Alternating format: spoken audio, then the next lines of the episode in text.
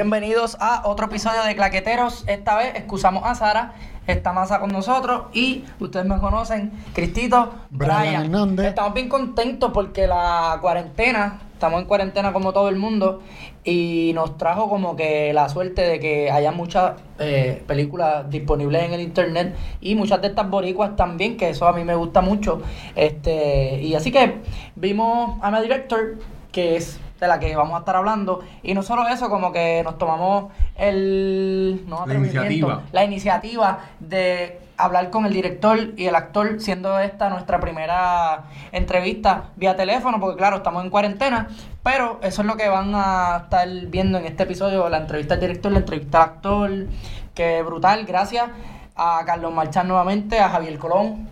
Así mismo. Y no tan solo eso, que la gente puede entrar a Vimeo y ver la película ellos mismos, ¿entiendes? Así que ellos pueden disfrutarse de I Am a Director, lo buscan así mismo en Vimeo, lo van a poder ver, se la van a poder disfrutar y van a poder entonces entender más la entrevista que le vamos a hacer a, a Carlos Marchán y a Javier Colón, el director de I Am a Director. Quiero añadir que se van a reír con cojones. Así que, por favor, vayan a Vimeo a ver la película. Claro que sí. Ama Director salió en 2012 y tiene como una secuela que es Yo soy un político en 2016. Ujú. Es algo bien diferente a lo que normalmente se hace en Puerto Rico. Es una comedia más inteligente, no, no es como que para que se rían fácil. Eh, Alma Director eh, específicamente, que es la que vamos a estar hablando un poco más, este es un mockumentary, es un falso documental que juega un poco con burlarse y satirizar ciertos temas. Así que básicamente en Alma Director tenemos este personaje que se llama Carlos, que quiere hacer su película, pero no sabe ciertas cosas de cine, no tiene sus ideas muy claras. Así que eso es un resumen de lo que y es una comedia. Si te gustan cosas como The Office o como Parks and Recreation, Como Modern Family. Modern Family, son, te, te va a gustar mucho esta película. porque claro que sí. es diferente a lo que estamos acostumbrados a ver en el cine puertorriqueño. Tiene algo de, digo, serie americana.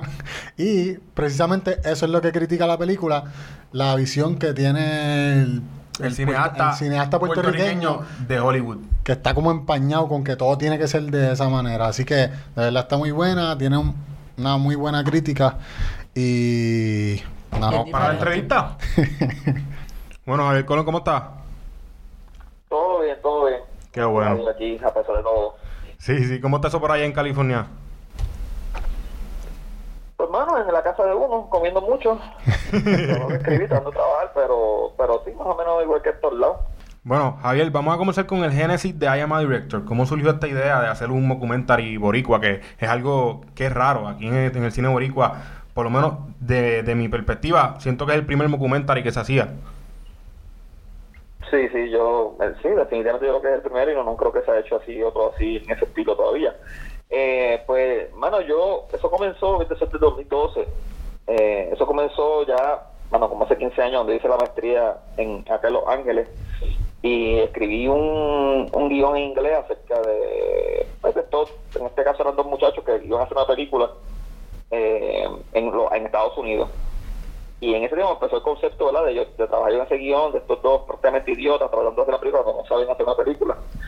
Eh, yo bien fanático, bueno, soy fanático de The Office y Parks and Rec y todo el show así de, que tiene más o menos el estilo de documentary. Y, y nada, escribí ese guion, que era en inglés, era completamente distinto a lo que vieron en la película, pero era, eh, era el estilo. Cuando fuimos a Puerto Rico en el 2009-2010, pues literalmente estábamos aburridos. y yo me acuerdo que, te- que tenía ese guion y le dije, a, en ese caso a Carlos Marchán y a, y a Joa, que si querían grabar partes de la de la película, del que estaba escrito el guion, para, para internet, eran como, no sé, como episodios para internet, que en la película, a los que lo han visto, pues son las partes que están, que Carlos está hablando a la cámara, que es blanco y negro. Claro. pues esa parte nosotros la- no necesariamente es lo que vieron en la película pero nosotros grabamos capsulitas así en, en, en blanco y negro en blanco y negro ¿sabes? Eh, de entrevistas, a Carlos y a Yoa Y, y mano, la editamos y no fue tan fácil hacerlo. Nos tomó, qué sé yo, dos días hacer las cap esas cosoritas y eran tan cómicas y fue tan cool trabajar con Carlos y yo que literalmente después que estaba editado dijimos, ¿por qué no seguimos grabando toda la película y hacemos una película? Así, porque nada, yo tenía mi, mi compañía, tenía mi equipo y, y pues tenemos todos los recursos para poder hacerla. Y, y así literalmente le pregunté a Carlos, le pregunté yo, le pregunté pues a, en este caso los panas míos que estaban trabajando conmigo en ese entonces y, todos dijeron que sí. Y mano, como en tres o cuatro meses ya teníamos la película hecha después de que empezamos a grabar esos episodios por nuestra cuenta. Así que fue, no fue nada planeado, no fue una producción de que, pues como, como mi segunda película de político, un proyecto más grande, fue, hay inversionistas, había muchas cosas. Esta una película que literalmente pues tenemos recursos, tenemos un guion, tenemos gente que nos quiere ayudar y, y lo hicimos y todo el mundo pues, trabajó por, por el proyecto. Y gracias a Dios pues nos fue mucho mejor de lo que de lo que esperábamos con el proyecto. Y, y nada, ahora estamos contentos de la que la gente la puede la puede accesar gratis porque hubo mucho tiempo que la película pues la tenían pues, la película se vendió y pues tenía mucho muchos años en el, pues, como que en estas ventas internacionales no la podía enseñar pero ya gracias a pues la pueden ver por lo menos por un tiempito Claro. Sí, sí, hablamos un poco de la, de la relación con, por ejemplo, Carlos Marchán y yo, porque viniste de allá de, de California y como dijiste, no había mucho presupuesto en esta película y el equipo, pues la gente estaba dispuesta a ayudarte. Este, y sí, al final yo pienso que lograron, eh, lograron esto, que, que, que es una buena película. Este, no sé si se conocían de antes y... Pues yo no, yo conocí, yo conocía a, a Joa primero. Eh, no, perdón, ¿cómo fue que conocí? Ah, no, en el 2011, un año antes que hice esa película, 2010, yo hice un cortometraje que estaba mejor escucharlo, que fue el primer corto que yo hice después de, de llegar a Puerto Rico, de- después de mi maestría. Y en ese entonces yo estaba trabajando, la protagonista era Maricé Álvarez, que también sale en la película, Ajá. y Maricé me, me recomienda a Carlos Marchán para este corto, que es un corto mega dramático, eh, nada de comedia, y trabajé con Carlos en ese corto, fueron como tres o cuatro días en, en la junta porque lo hicimos, y me cayó súper bien Carlos, me di cuenta que obviamente que es muy bueno también para la comedia, aunque estábamos haciendo un drama. Y, y cuando escribí la película, o sea, cuando empecé a trabajar ya la traducción de, de esa versión en inglés a español, pues rápido pensé en Carlos como una opción, a pesar de que la única experiencia que tenía con él era En el corto. eh, drama. Exacto, y de ahí yo creo que fue que eh, el nombre de Joa salió y entonces pues que a Joa pues entró el proyecto eh, después de Carlos, si es que me recuerdo bastante bien. Pero prácticamente fue por una experiencia que tuve con él anteriormente y por eso fue que gracias a ese cortometraje que hice, eh, que debería ponerlo también en la, en la lista, no lo he puesto, pues ese corto pues, también fue muy bien en los festivales y en Puerto Rico y, y, y yo creo que mucha gente que trabaja en esos cortos, tanto Maricé como eh, Carlos Marchán, Israel López Neri, eh, Luis Gonzaga, toda esa gente salían salieron en mi corto de Mejor Escucharlo y pues como vieron por la calidad como trabajamos, la seriedad de- del proyecto, pues rápido dijeron que sí, que me iba a ayudar eh, prácticamente de gratis. O sea que fue fue Casi una tuve que bendición. como que enseñarles a ellos. ¿Cómo es? Sí, que fue casi una bendición también que te- se ofrecieron a ayudarte así después de... Exacto, sí, porque no era, o sea, aunque fueron, que se cada trabajo fueron 14 días de filmación, o o- sí, como 14 días, o sea, no es fácil que un actor te dé 14 días gratis, eh, Claro, o prácticamente exacto. gratis, pero como ya habían trabajado conmigo y sabían, pues, que no, pues, que pues, yo le confiaba en el trabajo de nosotros, ¿verdad? Porque no fue como que no fui yo solamente, fue un grupo de trabajo, pues, obviamente, pues, pues dijeron que sí, y, y, y bueno, gracias a Dios todos estuvieron contentos después, Volviendo un poco a la idea... otro proyecto juntos después. Una, una preguntita. Mencionas que tuviste que cambiar el, el guion de inglés a español. ¿Tiene esto que ver con en que la película él se obsesione con mantener el guion en inglés y no cambiarlo a español? no, porque como en la película, la, la, pri- el primer guion, ¿verdad? El primer, el primer draft de, esa, de esta película era acerca de dos americanos en Estados Unidos haciendo una película en inglés en Estados Unidos, no tenía que ver nada con el español ni nada. Entonces, en aquel entonces, pues las escenas que tú ves en la película, pues no tenía que ver nada con el idioma, era solamente de dos, dos, personas que creían que solamente por tener una cámara o, o decirse que son productores pueden producir una película y era como que es el mismo mundo de crear una película pero sin la cuestión del lenguaje y la cuestión de de, nuestra cultura puertorriqueña con, con el mundo americano. Cuando la traduje en español, obviamente, pues tuve que adaptar muchas cosas a que a, a la cuestión de nuestra pues, nuestra cultura, o sea, nuestros problemas que tenemos con, con el lenguaje. Era que aquel entonces pues, había muchas películas que se estaban haciendo en Puerto Rico todavía, y muchos trabajos de, de, pues, de cortometraje eso que se estaban haciendo en inglés, pensando en, que obviamente pues que si lo hacemos en inglés pues nos va a ayudar mucho más nuestra carrera y, y, y ese pues esa idea pues entonces la adapté más al guion a la versión española y fue que salió todo el revuelo de, de, que las películas tienen que ser en inglés y, y, eso fue más porque ahorita tenía que adaptarla a, a, Puerto Rico, no podía literalmente solamente traducirla porque no, o sea, no son no todo cae. puertorriqueños, no lo mismo con cineastas americanos. Claro. No, definitivamente, este, hablando de California, cuando saliste de Sagrado, que fue lo que vi un poquito de, de, de lo que encontré de, tu, de ti, eh, ahí es que decides hacer la maestría en California. Exacto, cuando yo, yo hice lo más, más, el bachillerato Sagrado como hasta el 2003, 2004, y yo siempre digo eso, yo, la realidad es que no aprendí mucho en aquel entonces en Sagrado, eh, pues porque era otro tiempo, sea, no, no había cine como ahora, era todo, era, era bien distinto. Y la verdad es que siempre quería aprender y yo cogí cursos fuera del Sagrado, en ese entonces de edición eh, y cine fuera de Puerto Rico. Y, y, nada, bueno, cuando me gradué, yo quería seguir aprendiendo y literalmente vi un anuncio de, de FAI, que es la universidad donde me gradué, y, y, apliqué sin pensar que me iban a coger. Y me cogieron, y entonces yo, pues, vamos a hacer una maestría. y me fui para, para, para California para, para, estudiar por acá.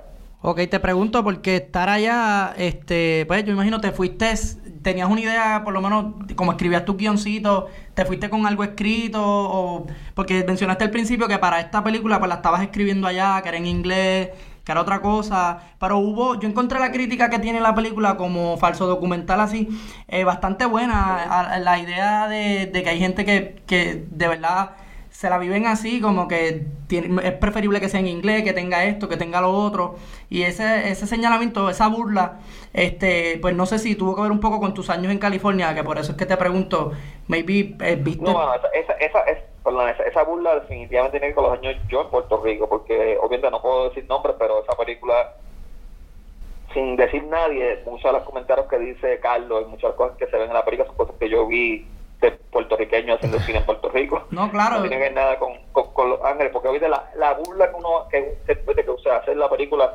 obviamente un poco exagerada, pero definitivamente eh, hay muchos cineastas en aquella época que tenían esos pensamientos full de, de cómo tiene que ser una película eh, en Puerto Rico para que funcione. Y ahí fue que pues que eh, le cogí el chiste y lo expliqué ¿verdad? un montón de veces. Eh, pero en Estados Unidos la razón que escribe guion pues como tú estás, haces la maestría te obligan a escribir te obligan a, a estar todo el tiempo creativo pues tú empecé a escribir guiones y uno de ellos fue que se me ocurrió eso porque aquí en Los Ángeles a diferencia de Puerto Rico tú vas a Starbucks o vas a cualquier lado y todo lo que el que te atiende es un productor el que te lleva la comida a la mesa es un escritor eh, o es actor y todo es, aquí es, pues, todos, todos, todos están haciendo eso mismo, entonces era tan cómico el hecho que en todo lo que tú ibas conocías a alguien que podía, literalmente tú vas a una privada con la persona, y yo digo, pues a lo mejor hay dos personas que se conocen así en Starbucks y ya dicen, ah, pues tú eres bueno, yo soy bueno y vamos a hacer una película y por ahí fue que salió mi, mi mente a, a trabajar esa loquera de, de estas personas en una película. Entonces, por Puerto Rico, pues la adapté y, y, y obviamente gracias a Dios que no hice la versión en inglés, porque no, no, yo no creo que hubiese funcionado tan bien como... No, definitivamente no. Este, sabemos que es una sátira, o sea, la película es una, una burla, este, pero han pasado ocho años desde que, desde que se hizo esa película.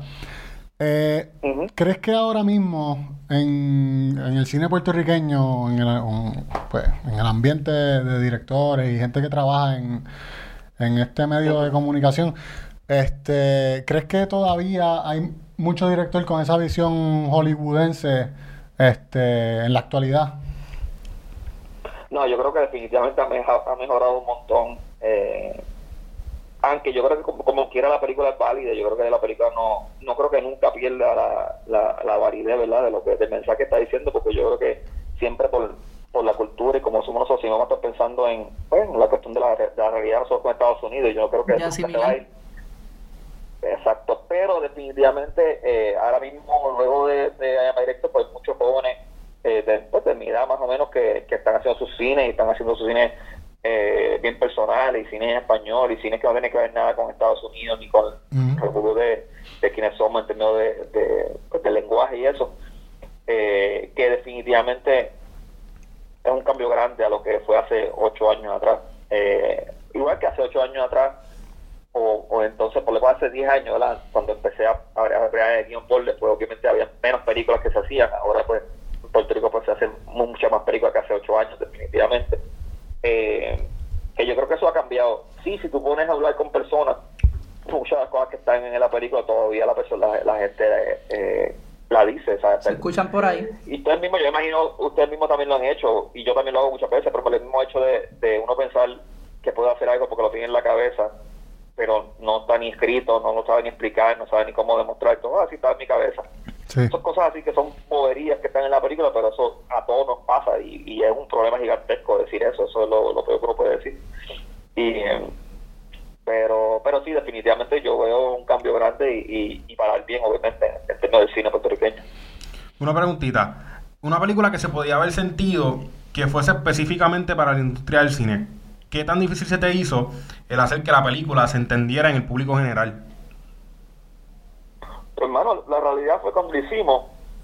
Yo dije, yo voy a hacer una película que me lleve a festivales de cine, que me ayude a viajar, porque había tenido experiencia con otros cortometrajes que tengo la oportunidad de estar en festivales. Y yo dije, claro, la voy a hacer para, para el público, literalmente, sector de cine. Para eso fue, porque pues, la gente que en los festivales son la gente que te puede dar trabajo en cine, ¿sabes? Como que, y lo hice así, pero me sorprendió un montón cuando, primero nada, que, que tuvo ventas inter- internacionales y gente de países que eh, la verdad se vende en Croacia, en que quién ves cine en Croacia, yo no sé, pero gente que me llega, en aquel entonces me llegaban muchos de mensajes, gente que no sabe nada de, de cine o por lo menos de, de, Puerto Rico la veían como, una película normal, pues a mí me un montón, o sea, la película en Cairo, en Egipto, o sea, verla en un cine con gente que no sabe ni hablar español ni inglés y está leyendo solamente los subtítulos, la gente muerte la risa, o, o cuando la- las teníamos la primera vez que las teníamos en el Festival de, de Rincón en Puerto Rico, que eran que sé, como 400 personas y todos muertos de la risa.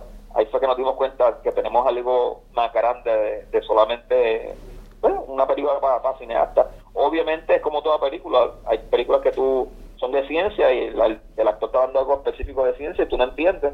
Y después si el científico lo va, lo va a entender. En este caso, pues mucha gente que ve la película, pues hay cosas de, de cine, que si el dolly, cosas así específicas que la gente a lo mejor no va a entender pero la realidad es que la película es literalmente de un morón que quiere cumplir su sueño y, él- y yo creo que eso se puede se puede cada cual se puede identificar con, con esta persona y, y, y estos sueños irreales que él tiene y, y por eso te digo que siempre la película nos sorprendió por, por lo bien que le fue a pesar de que es algo pues exacto específico. Eh, obviamente para nosotros que estamos en cine pues es mucho mejor porque la entendemos y ah, yo esto me pasó a mí o este muchacho es así y podemos saber referencia pero pues, no, definitivamente todavía sigo sorprendido la gente, la cantidad de gente que la vio sin estar en, en este En el ambiente. ámbito y, y que le gustó.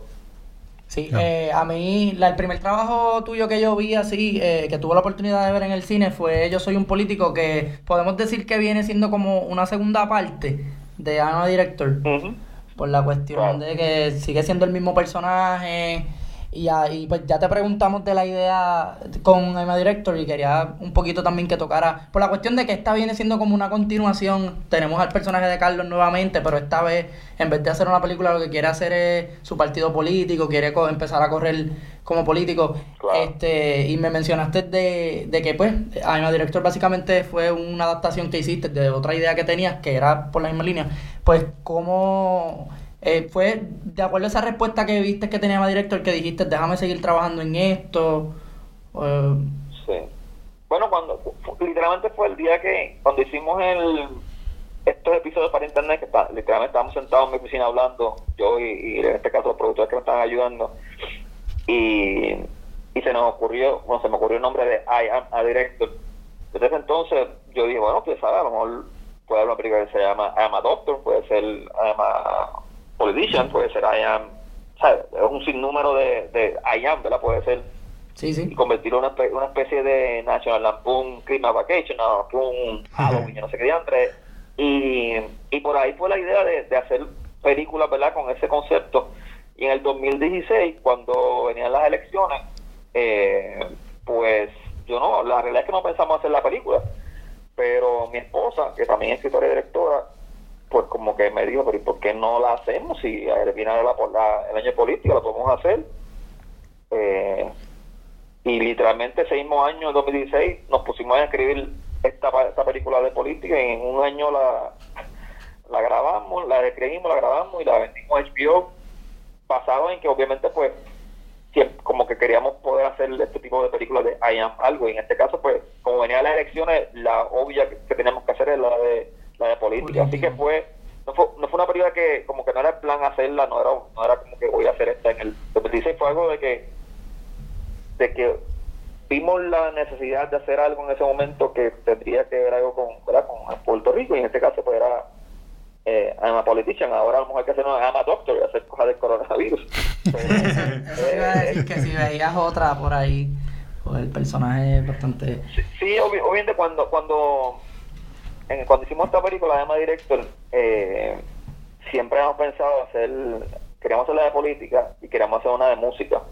Eso estaría chévere. Que pues, en, al final de, eh, de político está el teaser de, de Ama Reggaeton Artist que es de, Carlos como, pues, como un reggaetonero. Sí, me acuerdo. Y eso es un guion que.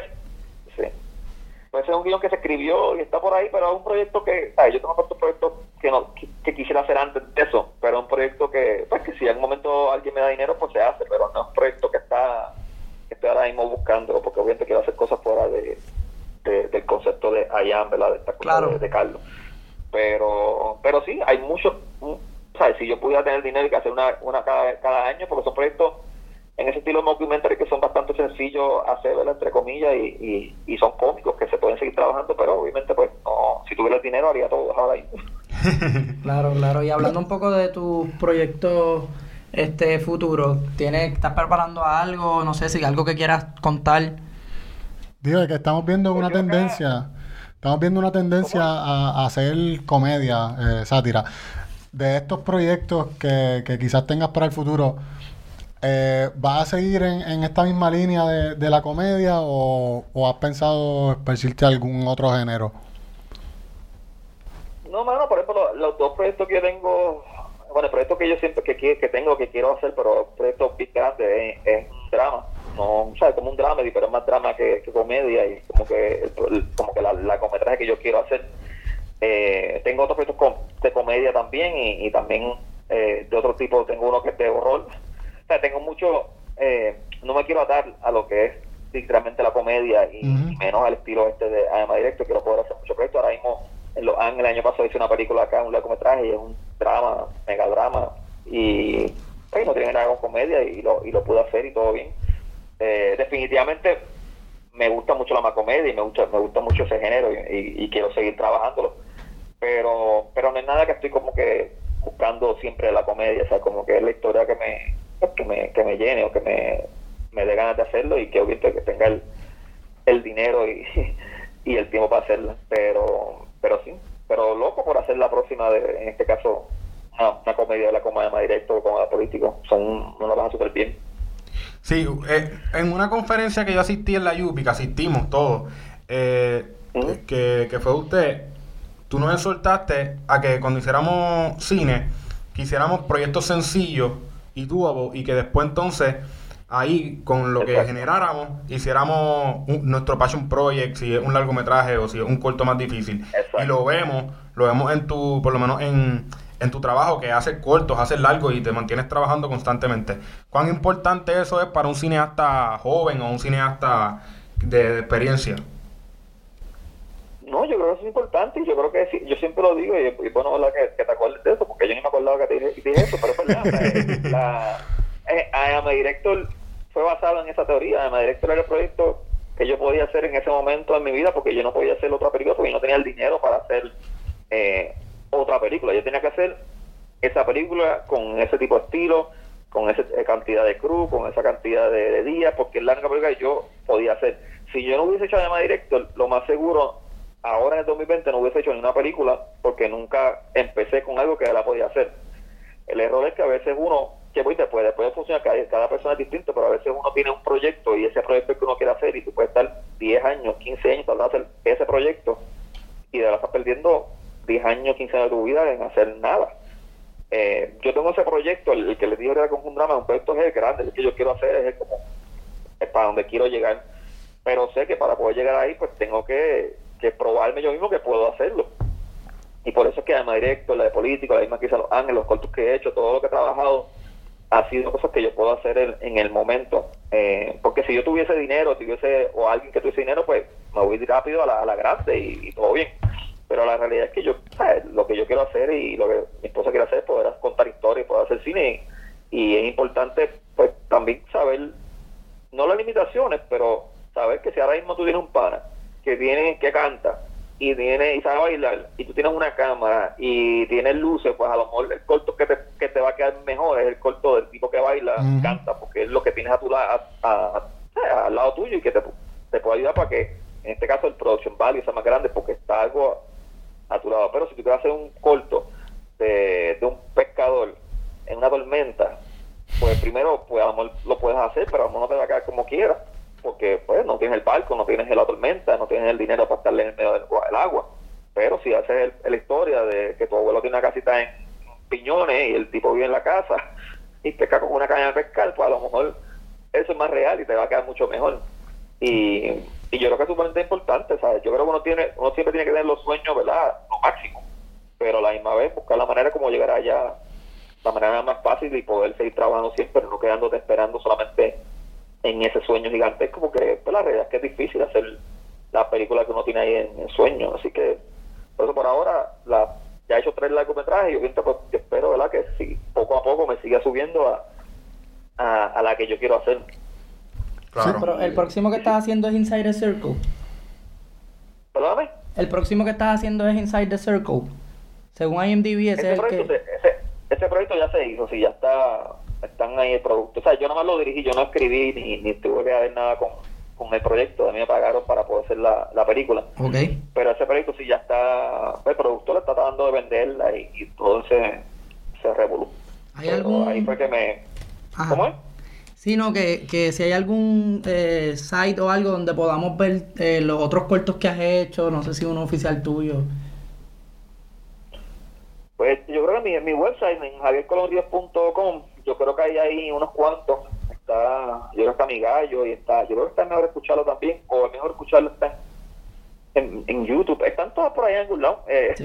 Pero yo creo que mi página, javiercolonríos.com, eh, creo que hay uno, hay dos o tres de, los de los que he hecho, Mira, no me equivoco. Javier, y para ir cerrando, un consejito que, que le quieras dar a, a las personas que están intentando comenzar a ser cineastas. Pues, Hermano, yo creo que eh, primero es escribir, seguir escribiendo todos los días hasta que hay una idea esa te, se te, te dé las ganas de verla poder hacerlo. Eh, no tener miedo de, de enviarle el guion a alguien para que lo lea y que te dé crítica. Y siempre saber que obviamente, como lo dice Ana Directo, esto no se puede hacer solo y lo más seguro ustedes son tres ahí y a lo mejor tú eres bueno dirigiendo, ella es buena en cámara y el otro es bueno en sonido, pues ya tienen crew, ya pueden salir y hacer algo, no hay excusa para no hacer nada y menos ahora en el 2020 que todo el mundo puede literalmente hacer algo ahora mismo en su teléfono, no hay nada, no hay ninguna, de verdad no hay ninguna restricción. Nada Y te lo que que impide. es salir y hacerlo. Claro. Bueno, Javier, Colón, gracias un millón. Sí, fue un placer, un honor. Este, Y esperamos que cuando estés por acá por Puerto Rico pases por el estudio y hagamos una entrevista Sí, cara a cara. Más formal, más cuando formal. tenga el próximo proyecto, eh, Pasas por acá por Claqueteros y vamos a estar a la disposición para hablar de, de, de tus proyectos. Definitivamente, no, definitivamente por ahí estaré. Y tengo una pregunta para ustedes rapidito. Claro. ¿En qué se parecen las tres películas? Mal de Amores, Ama Director y Whiplash. En que la vamos a hablar aquí en Claqueteros. Esa es la, esa es la similitud. Que en este, esta semana van a salir los tres episodios.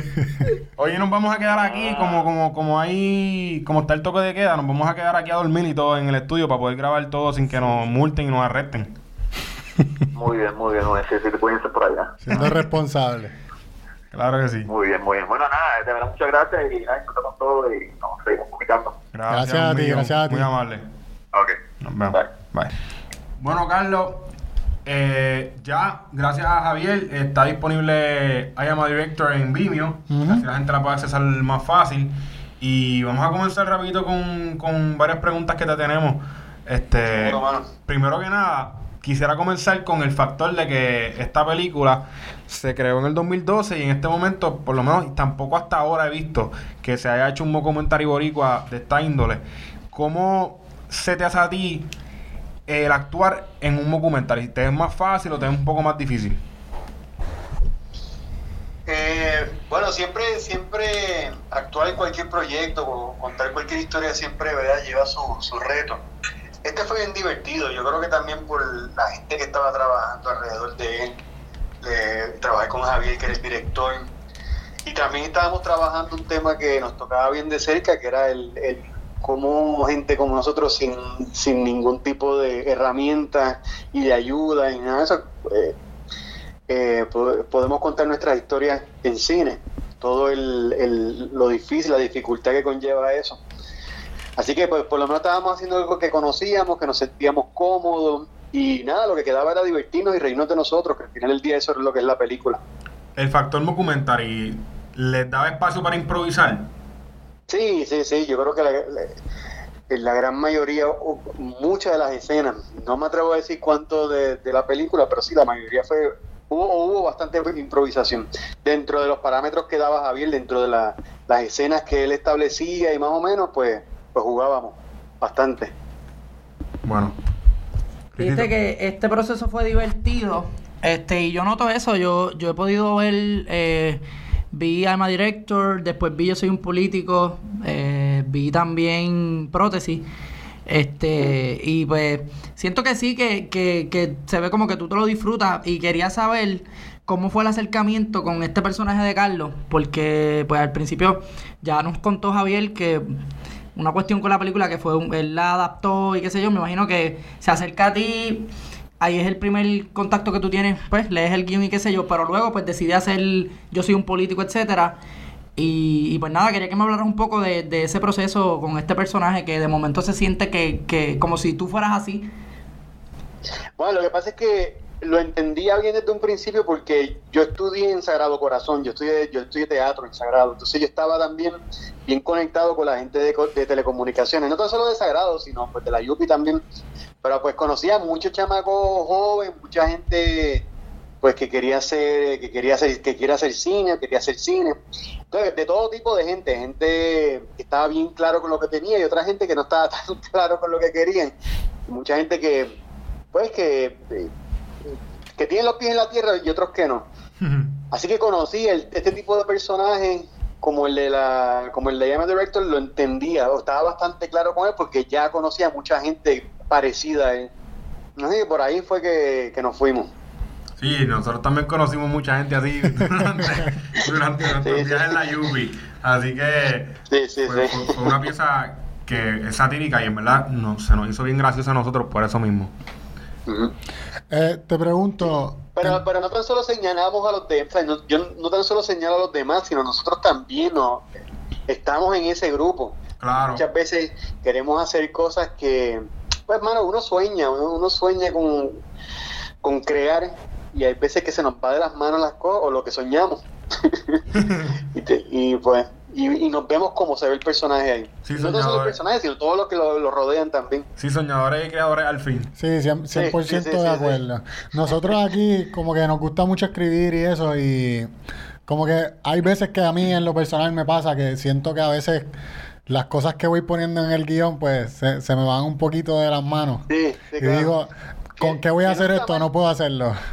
Sí, sí, sí. Pues, yo creo que no está mal tampoco. Es cuando uno acabe y se acaba el guion y de momento, pues cuando empiezas a releer, te das cuenta de, ah, espérate, esto, esto me va a costar 5 millones de dólares. No, el budget que tengo son 200 pesos. Sí, pues, esa es la realidad. sí, que hay que aceptar un poquito en donde uno está parado en ese momento y trabajar con lo, con lo que uno tiene.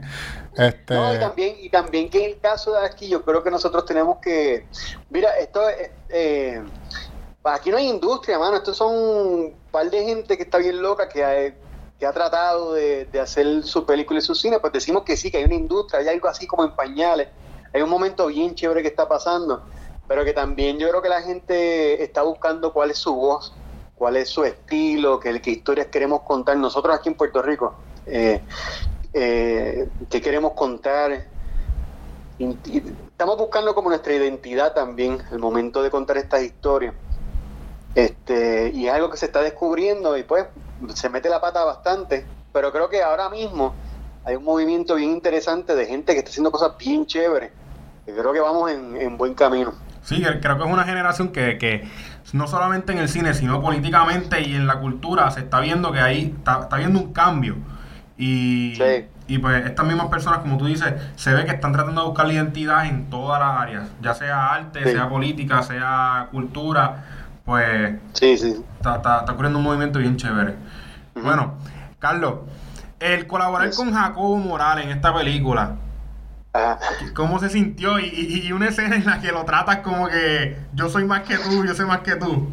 Sí, sí, bueno, es que- es verdad que es consistente con el personaje, Claro. porque eso es lo que él haría ahí con... con- Pero súper bien, súper bien. eh, cuando estábamos allí, pues Jacobo nos ayudó mucho, porque también él eh, básicamente reescribió la escena, porque era otra cosa que Javier le había dado, entonces pues Jacobo le devolvió el- el- la escena toda tachada, y entonces no, esto, esto, esto y lo otro. Así que se- realmente Jacobo hizo la escena de él. ¿Cómo decirle que no? ¿Cómo? Sí, ¿cómo decirle que no a Jacobo?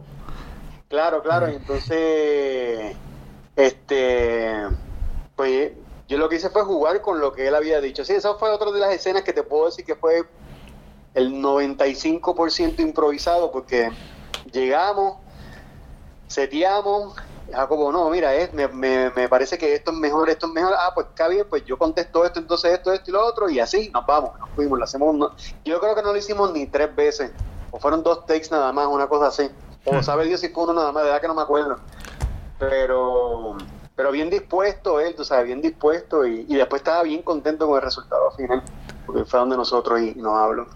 Y, Este, y tú en lo personal, no, no, no te sentiste incómodo en ningún momento, como que, ah, o sea, hablándole de esa manera a él.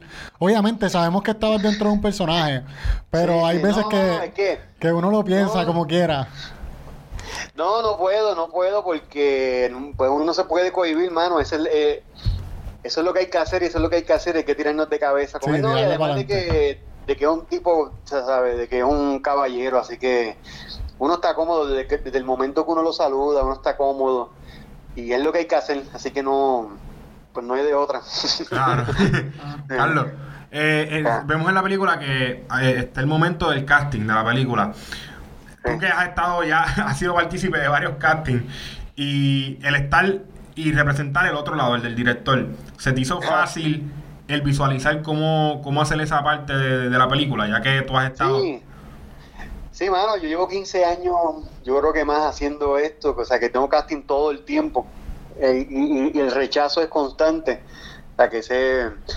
Los directores no, normalmente, a mí no me ha pasado que sean literalmente como está, como la manera en que se interpretó el, el personaje en esos momentos. Yo creo que yo vocalicé lo que piensan. Claro.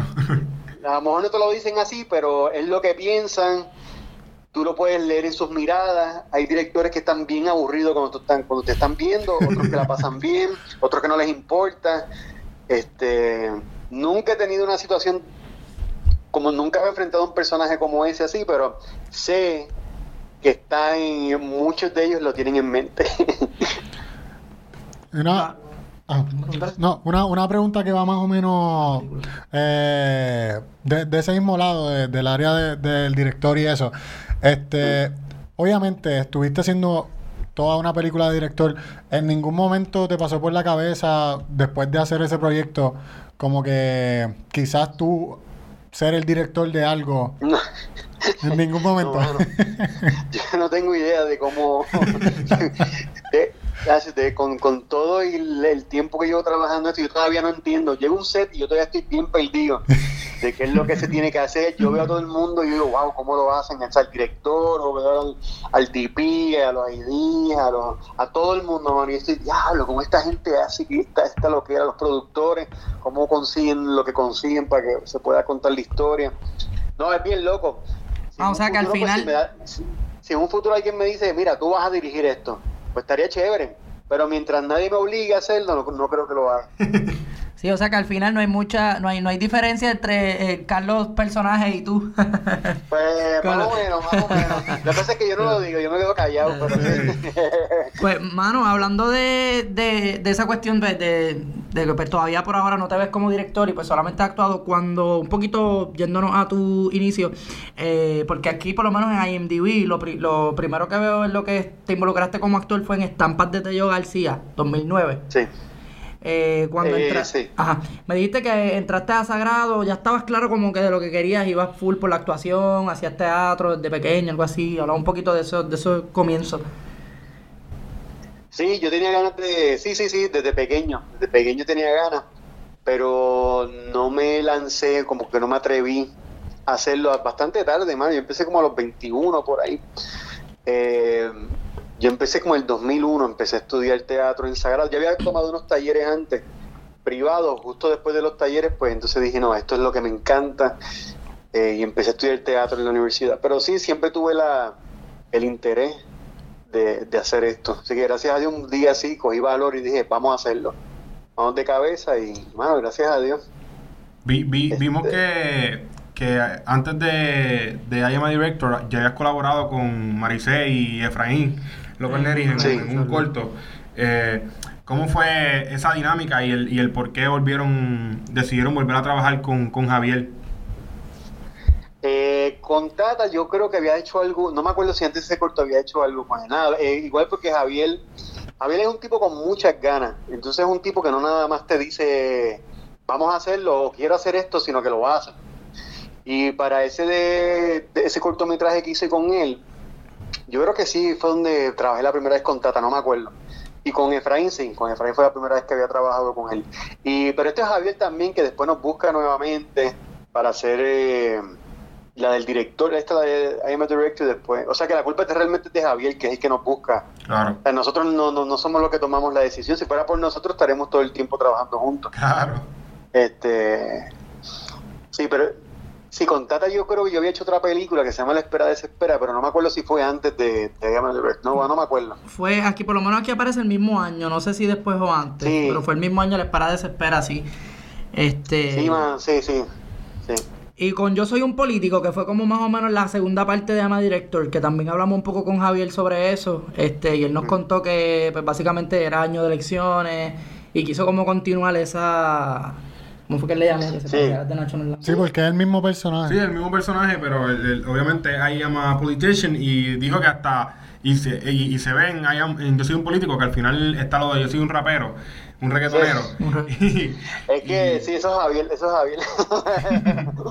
es que Javier, desde un principio, de hecho, antes de ser la I Am a Director, habíamos hecho el cortometraje de, de I Am a Director, creo que se llamaba Inside My Belly, una cosa así como Inside My Belly, así como de, de mi, peli, de, mi, de mi película. Sí, él no Este, la- porque la idea de él era hacer como cortometraje de, de este personaje morón, eh, como tratando de ser distintas, tratando de entrar en distintas, eh, en profesiones. distintas profesiones, sí. Entonces él quería hacer que si fuera político, que si fuera cineasta, que si fuera reggaetonero, que si fuera... No sé, por ahí para abajo, ¿verdad? Ese es como su viaje. este... Así que, pues, mano, y uno, pues, está bien, dándole la mano, vamos a hacerlo. Claro. So, para un próximo proyecto dirías que sí. Eh, sí, sí, sí, a, a mí me gustaría, yo siempre se lo he dicho, a mí me gustaría hacer otras cosas también, tú sabes, porque ya esto lo hicimos. Sí, sí. Claro. Claro. Esto lo hicimos. Entonces, con la de I'm a Director, yo dije, ya, pues ya lo hicimos, vamos para otra cosa, pero eso quería hacerlo él. Era un proyecto de él con la esposa, y dije, pues vamos a hacerlo. Y Súper. él después me insiste, yo soy un poco reacio y soy más problemático. Yo, yo le digo, vamos a hacer otras cosas, porque él tiene otras ideas también que están bien chéveres. Pero pues, pues él quiere hacer eso. Así que pues uno, uno da la mano también. No, y sale muy bien. ¿Cómo es? Que sale muy bien. Sí, sigue haciéndolo. Como que las películas son No, buenas gracias, sí. y son graciosas. No, gracias, sí, tratamos, ¿verdad?, de que salgan, de que cada vez salgan mejores y eso, pero pues, si podemos hacer otras cosas, pues yo Te más feliz más todavía. sí, sí. Carlos, eh, eh, para ir finalizando, si tienes algún consejo que le quieras dar a estos actores y actrices jóvenes que están tratando de subir en la industria. pues que no lo hagan.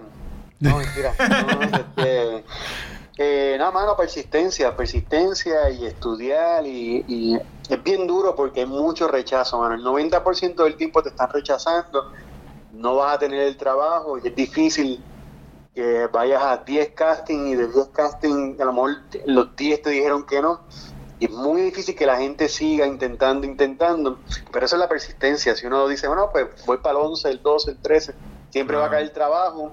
Este, yo llevo viviendo de esto y vivo de esto y vivo bien, porque uno siempre encuentra la manera de, de trabajar y de seguir trabajando y de conectar con gente bien chévere este, persistencia y estudiar y estudiar, estudiar, estudiar, informarse, informarse, informarse y meter mano, y meter mano, decirle que sí a todo lo que te llamen, decirle que sí, que sí, que sí, aunque sea un mojón, como quiera, decir que sí, para seguir aprendiendo en el proceso y, mano, y eso, eso es lo que nos queda. Sí, Y ah, hablando de, de, de tus trabajos, ¿actualmente en qué estás trabajando? O sea, obviamente actuando, pero en cuestión de las películas, porque por lo menos acá sale eh, 23 horas, la última gira. No sé si puedes hablar un poco de eso. Sí. Pues la última gira la acabé hace como dos semanas. Creo que ya van dos semanas que la acabé. ¿Es una producción puertorriqueña o...? Eh, Sí, no? sí, sí, es de la vida de, Da- de Daniel Santos, el cantante. Ah, Ok, brutal. brutal. Y Entonces, el elenco está bien chévere. Eh, he visto unos stills y la fotografía va a estar brutal. Es el mismo, es el mismo DP de, de prótesis.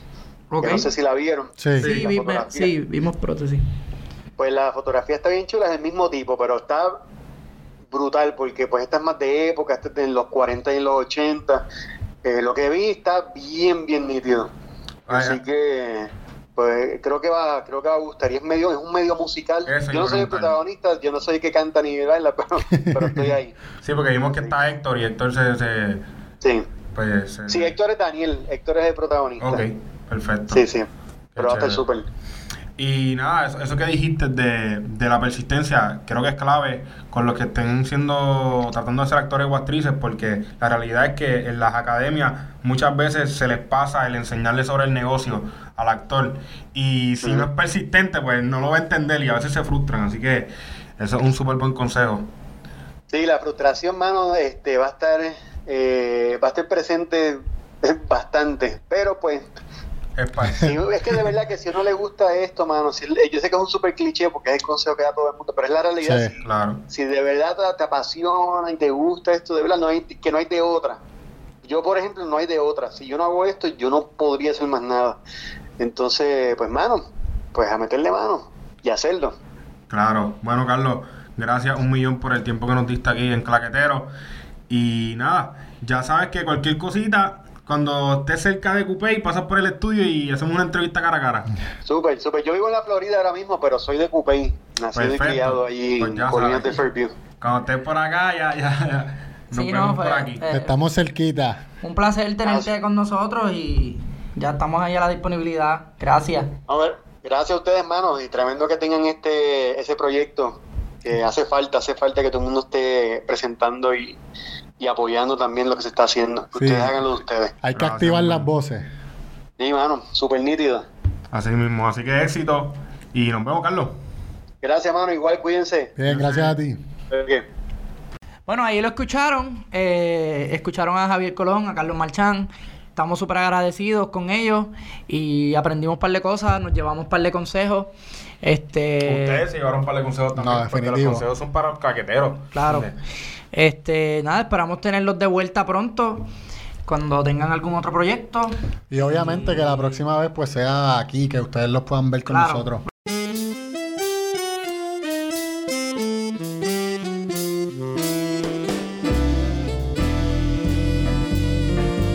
Estoy contento con que se haya hecho algo así. Ya siento que hay películas diferentes. Ya podemos, ya estamos como que un poco coqueteando con, con como cine boricua, con tipos de películas que no se habían visto. Y ahí está el documentary. Eh, Prótesis es una comedia oscura, que creo que también es única en su clase. Ari Maniel hace otras cosas por su parte, también bastante eh, dramas sexuales, etcétera. Que eso pues hace falta y, y va va, es material que, que está dando para que crezca la semillita este, de, lo- del cine boricua que viene por ahí. y que- Sí, como dijo Carlos, la industria se está moviendo para un, un lado positivo, así que hay que seguir apoyando el cine boricua. Este, pero es una película sumamente divertida, una película que se deja ver, te hace reír prácticamente todo el tiempo. Eh, y siento que eso es algo que pues hace falta aquí, que no sea comedia tan tan comedia Un poco fácil de llegar a ser rey. Sí, sí, sí. comedia falsa. Esa No una es falsa, sigue siendo comedia, pero tal vez la comedia... Va un poco más fácil. Comedia inteligente, comedia ¿no? inteligente como, como, como mencionó el director de, de la película. Este, así que nada, 100% recomendada. Quisiera saber, eh, una persona que no haya estudiado cine, cuánto la va a entender, ¿entiendes? Ujú. Porque sé que hay muchos chistes que son... Pero Por las palabras que me usan eso. encantó, Que Javier me nos habló de eso. la manera en que hicieron la película, en cómo está realizada. Eh, es un documental, ¿entiendes? A mí me encantan los documentales y es una buena primer, es un buen primer try aquí en Puerto Rico. Sí. Y pues ya sabemos que a Javier le encanta ese formato y ahí estamos. ¿Dónde te pueden conseguir, Eh, nada, Claqueteros PR, eh, Instagram, ya lo, ya posiblemente nos están viendo por, por YouTube, escuchándonos. Eh, denon eh, el follow, el, Follow, Subscribe. subscribe, el subscribe en los las plataformas de audio, porque esto también se va como podcast. eh, nos pueden ver en YouTube a través de Más Puerto Rico. Eh, Don Cristito en las redes, Twitter, Instagram si quieren. Brian, Brian underscore Nef en Twitter e Instagram. Ahora me pueden conseguir en TikTok como Nef TikTok. Se van a reír Tan mucho. cabrones los TikTok de Brian. En verdad, yo no soy amante a los TikTok, pero los de Brian están bien cabrones. Así que denle un follow, sí. En verdad, ¿sabes cuál es mi recomendación? Que le den follow al TikTok de Brian. Esa es mi recomendación. Este, nada, quiero que comenten, que después de ver esta entrevista comenten y estén pendientes a lo que se está haciendo en el cine boricua. Llévatelo. Y gracias nuevamente por darle play a este, a este episodio. Y la claqueta, no, esto es profesional ya.